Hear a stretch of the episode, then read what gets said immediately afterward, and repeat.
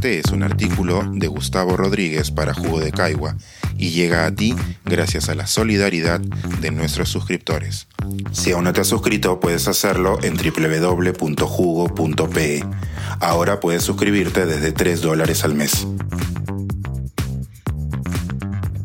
Queridos emigrantes,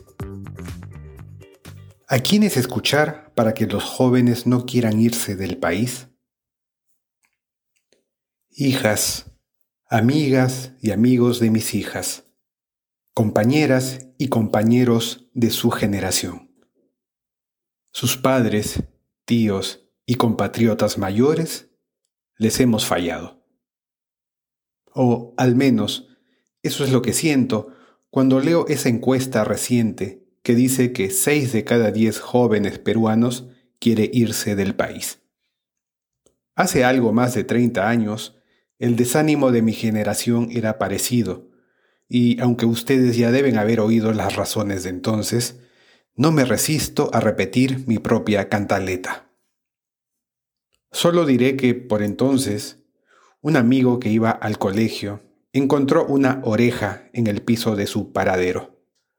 Había volado horas antes desde un edificio de la avenida Benavides en que habían colocado explosivos. Cuatro noches antes de aquel atentado, también había estallado un coche en la calle Tarata, y mi hermano tuvo que ir a reconocer el cuerpo de su mejor amigo, de quien solo quedaba un pedazo de espalda identificable. Y eso que estoy hablando solo de un distrito privilegiado de Lima, y no de las comunidades andinas y selváticas que fueron arrasadas enteras.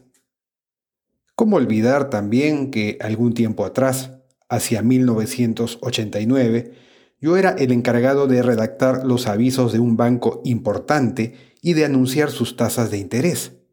Eran cifras de tres dígitos que el banco nos hacía cambiar varias veces antes de mandarlas al periódico, pues la hiperinflación era más veloz que nuestras manos. Y cómo no recordar también, por entonces, el insólito día en que los habitantes de Lima abrimos nuestras griferías para comprobar que de ellas salía agua mezclada con caca. Hoy son otras las señales de violencia y de degradación de los servicios y la coexistencia colectiva. Asaltantes que descargan balas a cambio de un celular, compatriotas que no encuentran un médico en un centro de salud cuando ocurre una emergencia, taxistas, microbuseros y colectiveros que taponan el tráfico en cualquier parte porque tienen permiso de las autoridades, universidades que estafan con carreras que serán inútiles, protectores del medio ambiente que son asesinados, ciudades que son arrasadas una y otra vez cuando llueve en exceso, y otros ejemplos más que mejor evitaré para no desalentar esta lectura. Es claro que los antiguos horrores que describí y que explican la emigración de mi generación son distintos de los actuales, pero apuntan a la misma sensación, que no existe futuro viable. La diferencia entre entonces y ahora es que hace tres décadas el fuego nos obligaba a saltar por las ventanas, mientras que la decepción de hoy se ha ido cociendo a fuego lento luego de experimentos estatistas, de un proteccionismo que incapacitó a nuestras industrias, de imprimir más billetes como remedio y de luchar contra un terrorismo desquiciado de ideología marxista maoísta tropicalizada.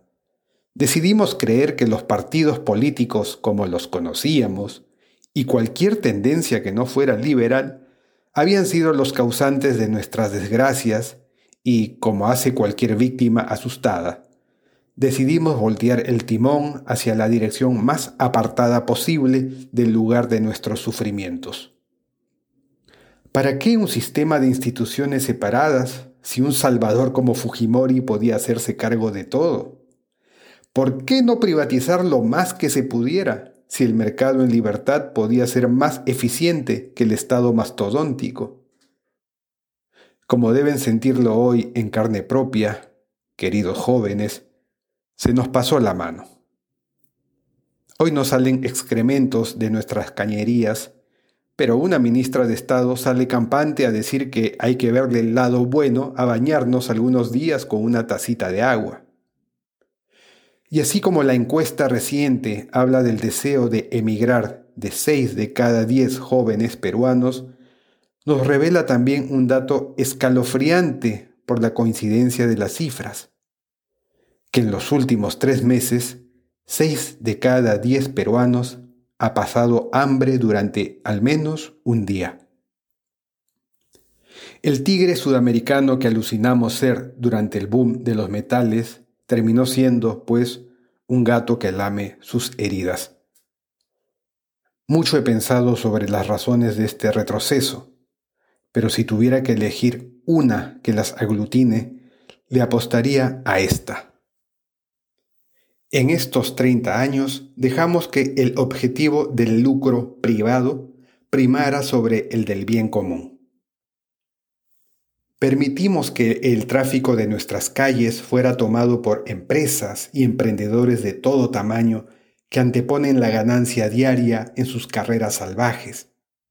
Que hubiera universidades e institutos que privilegiaran el llenado de sus arcas, así tuvieran que enseñar carreras truchas y mostrar fachadas de cartón que quienes tuvieran que fiscalizar esos excesos fueran constantemente asediados para que el dinero siguiera circulando, que los partidos políticos, que debían ser agentes intermediarios entre los ciudadanos y el poder, se convirtieran en trampolines de los rufianes hacia el Estado.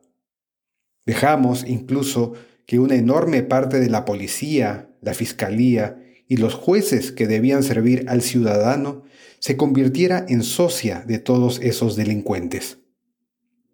Emborrachados por ese sucedáneo tramposo de la modernidad, que es la modernización, apartamos las reformas que debían consolidar nuestras instituciones, nuestra competitividad para atraer inversiones de calidad y nuestra calidad educativa.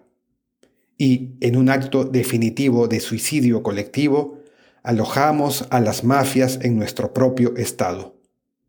Basta con recordar cuántos alcaldes y gobernadores han resultado ser dignos de cárcel en estas décadas y cuántos directivos, ministros y hasta presidentes han escondido dinero en paraísos fiscales, inodoros, maletines y loncheras. En otras palabras, dejamos que la calidad de nuestras vidas fuera el último interés de quienes delinquen para mejorar la suya. Sin embargo, no todo es tan oscuro.